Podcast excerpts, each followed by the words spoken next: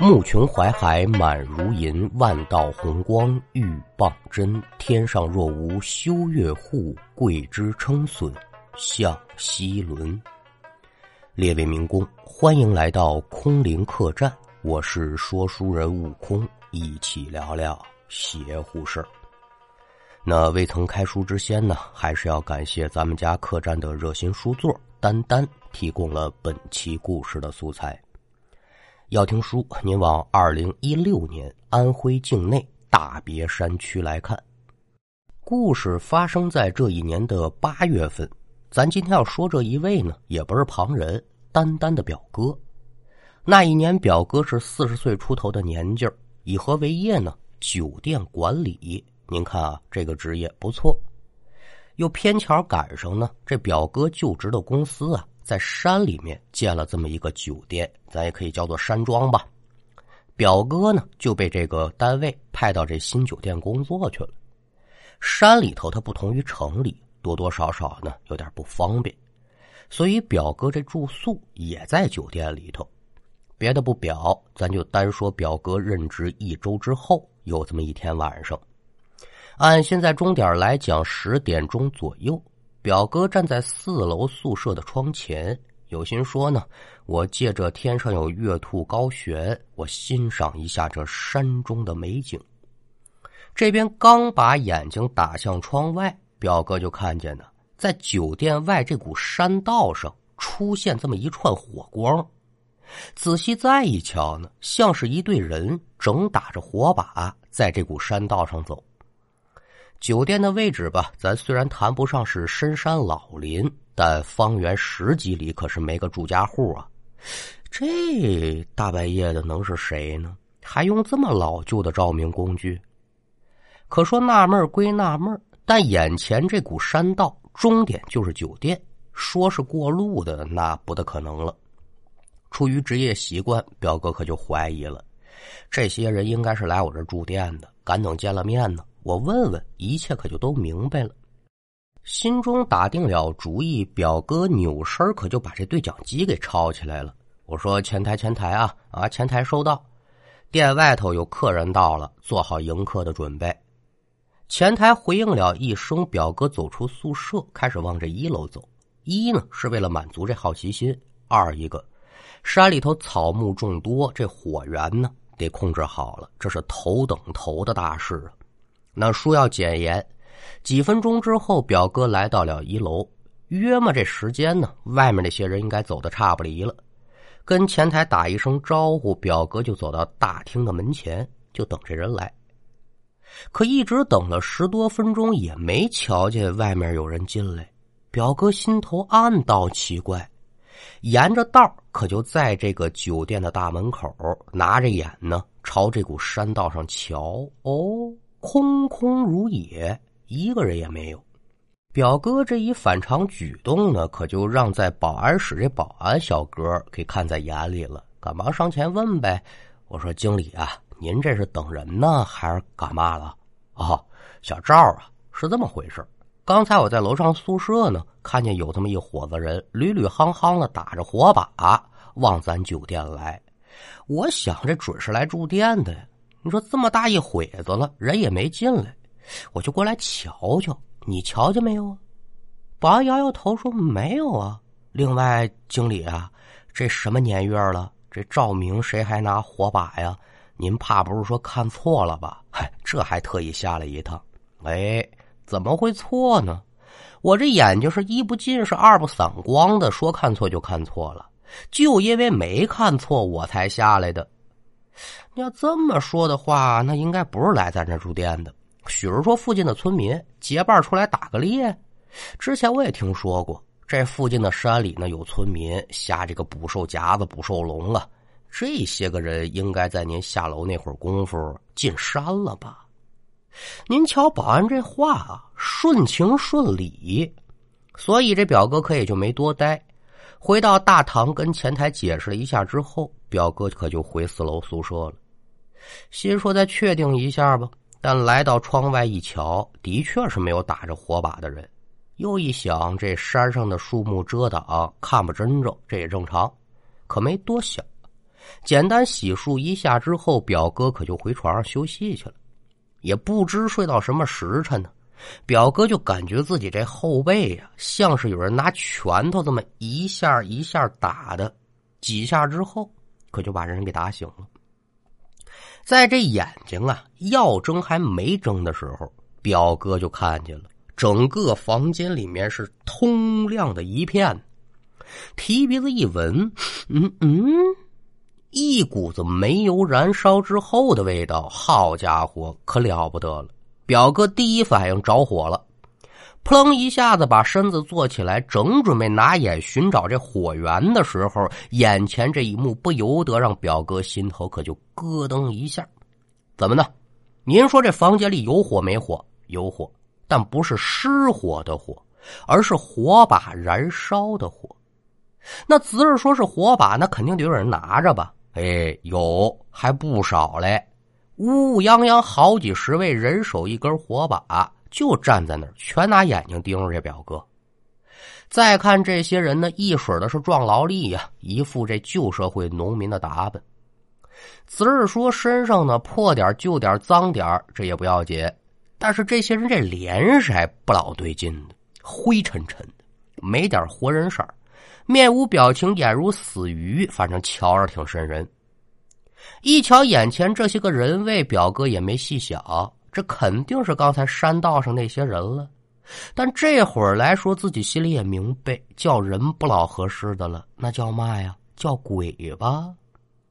还没等这表哥表现出紧张跟害怕的情绪呢，就见呢有打人宠当中走出这么一位，拿手朝表哥这么一招。嘴里叽里呱啦的说的什么，咱们听不明白啊。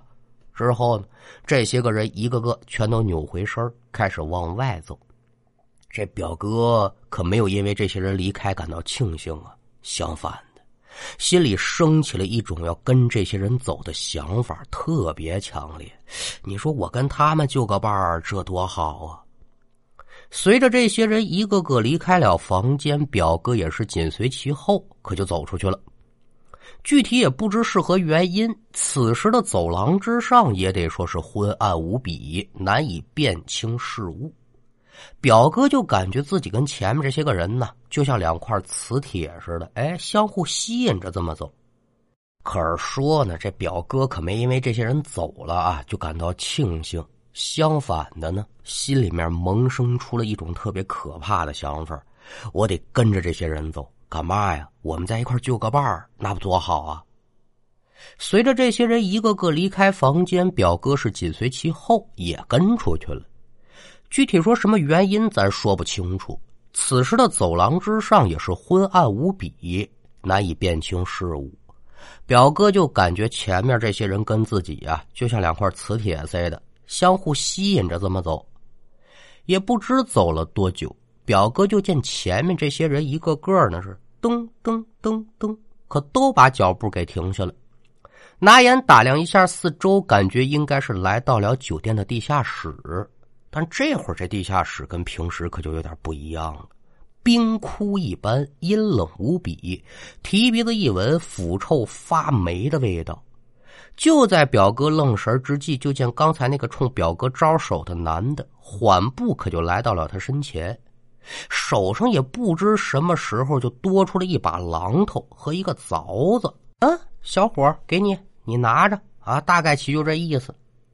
表哥也没有一丝想反抗的想法，伸手就把这榔头跟凿子接在手中了。接着呢，就见这男的呀，拿下巴点了一下地面。表哥瞬间好像就得到指令了，蹲在地上就拿着榔头和凿子，哐哐哐凿这个地。按常理来讲，这混凝土铺设的地面啊，单凭这两件工具是很难凿开的，最起码得电锤啊。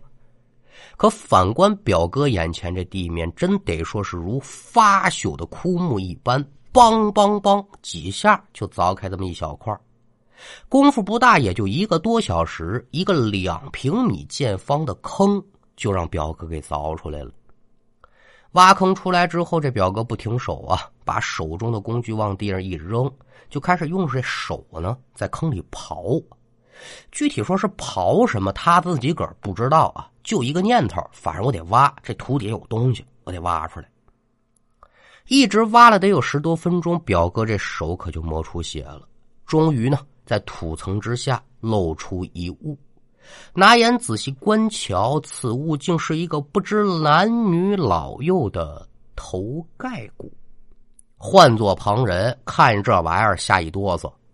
但表哥此时心平如水，眼瞧着头骨，手上可是一点不停，接着往下挖。又挖了些个时候，四具大小不一的人类尸骨可就被这表哥给挖出来了，整整齐齐在地上码了一溜。之后呢，一阵悲痛的哭声由打地下室之内可就蔓延开来。但是这些人的脸上没有表情变化，说我多难过，那脸上没有。这哭声连续了得有几分钟，才算是逐渐消失吧。就见那男的呢，又冲着表哥一阵的叽里哇啦呀，具体说的是嘛，还是不知道。紧接着，这些人可就往外走，表哥呀就把自己上衣给脱下来了，把地上这四具尸骨包好，跟在这些人身后也往外走。由打地下室上来之后，表哥随众人一路来到酒店外，然后沿着这股山道可就往出走。一路之上，表哥除了这些人之外，是一个外人也没瞧见，而且周围的景物也是昏暗一片。具体说走到哪儿了，走了多久，表哥没印象，就只记得说呢，跟着这么一群人来到山林当中的一个土丘。周围压压叉叉，男女老少，好家伙，不老少的人呢。这些人呢，瞧见表哥衣服里这东西呢，又是一阵悲声。表哥把外衣包这尸骨埋在这个土丘旁了，最后一捧土给他埋上。表哥就感觉是一阵困意袭来，紧跟着眼前，哎呦，一个迷糊，身子一歪，可就没意识了。赶等再醒过来的时候，表哥就发现呢，自己正在宿舍这床上躺着呢。回想起昨天晚上的所遭所遇，表哥就感觉恍恍惚惚、似有似无似的，心中暗自思忖说：“哎呦，这难不成说是我做的一个梦？”可赶等身子一动，哎呦，这股酸痛之意顿时袭遍了全身。把被子掀开再一瞧，表哥傻了眼了。为嘛呀？自己浑身上下全是滋泥呀，而且双手上也都是血，这下算是破了案了。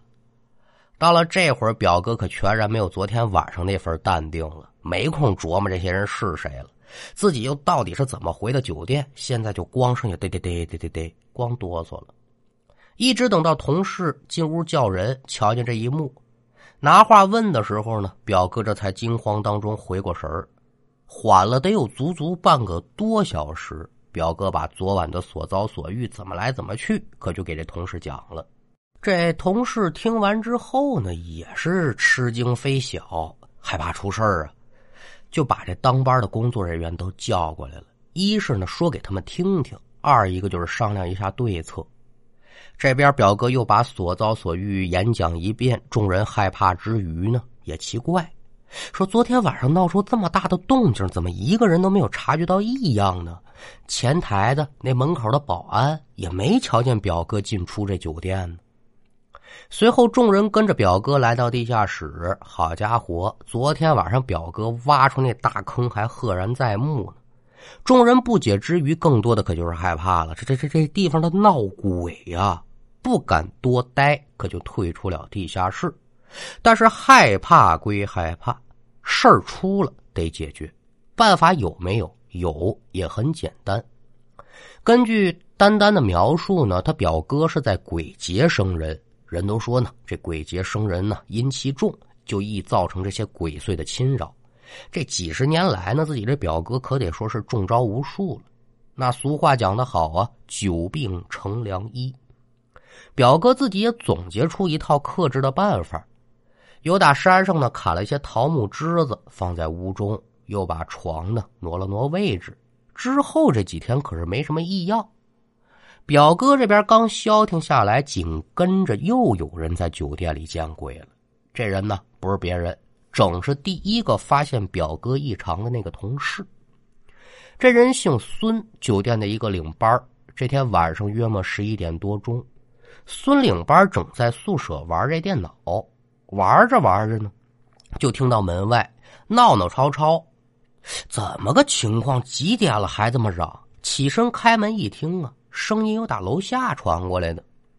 循着声音一直到二楼，孙领班就听见这声音有打二楼的员工食堂传出来的。哎，这怎么个情况啊？而且听这动静啊，不老少的人跟那做饭呢。好奇心起，也想瞧瞧怎么回事。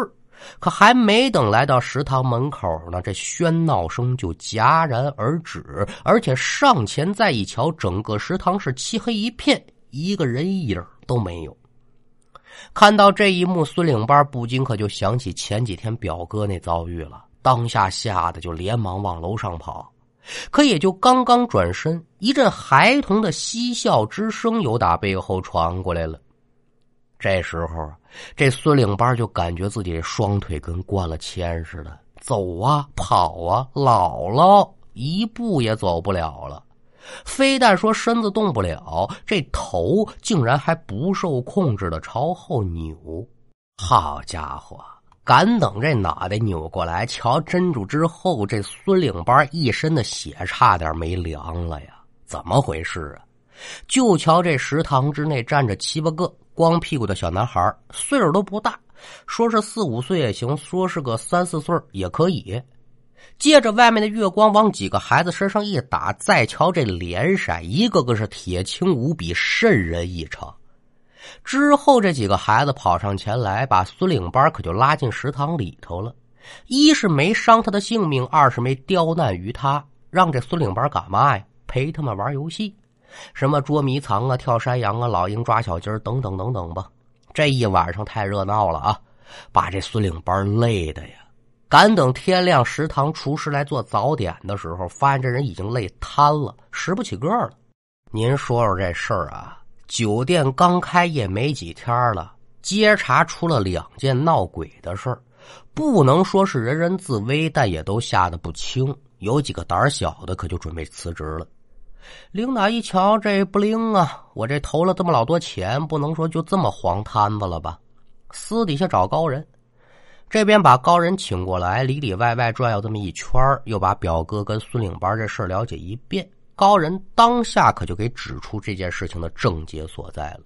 这事儿说起来挺简单，但是呢也挺沉重。我可不知您老几位啊了不了解挺进大别山这一段历史。当时在大别山区呢发生了不少的战役，那只是说打仗，可就避免不了伤亡。所以山中的亡魂他可就多，而这酒店的下面呢，整是一片死难者的埋尸地。而在酒店建造之初，还没能如数的呢，把这些人骨头给挪走，这才有了那天晚上死人借着活人手挖尸骨的事之所以找上表哥，前文书咱说了，表哥鬼节出生，阴气很重，很容易呢就招上这些邪祟。算算日子，那天晚上正是七月十五啊，本就是鬼门大开、百鬼夜行的日子。哎，一瞧这小伙子不错啊，方方面面你就适合干这活您受受累，劳驾帮忙吧。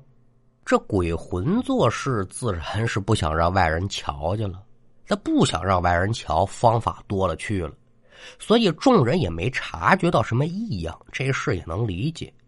孙领班的遭遇那可就太好理解了，就怪自己好奇心太盛，运势又太低，怎么着啊？给人当了一晚上的陪玩呗。高人这边把原因讲清楚、道明白，众人也就算是豁然开朗。至于说解决之法，无外乎就是加个镇物、改个风水、祭个亡魂，咱也没什么可说的。我对这事儿呢，他也不专业。事情虽然说是解决了，但天底下可没有不透风的墙啊！屋里头说话，墙根底下就有人听。酒店闹鬼这事儿，您琢磨琢磨，附近的人能不能知道吧？就因为这，附近几个村子还流传这么一句话：晚上宁可山里走，是不在这楼里住一宿。话虽如此，但经高人的一番指点之后，这酒店呢一直是太太平平，可也就没有再闹鬼了。那书说至此，咱们今天这一段故事也就告一段落。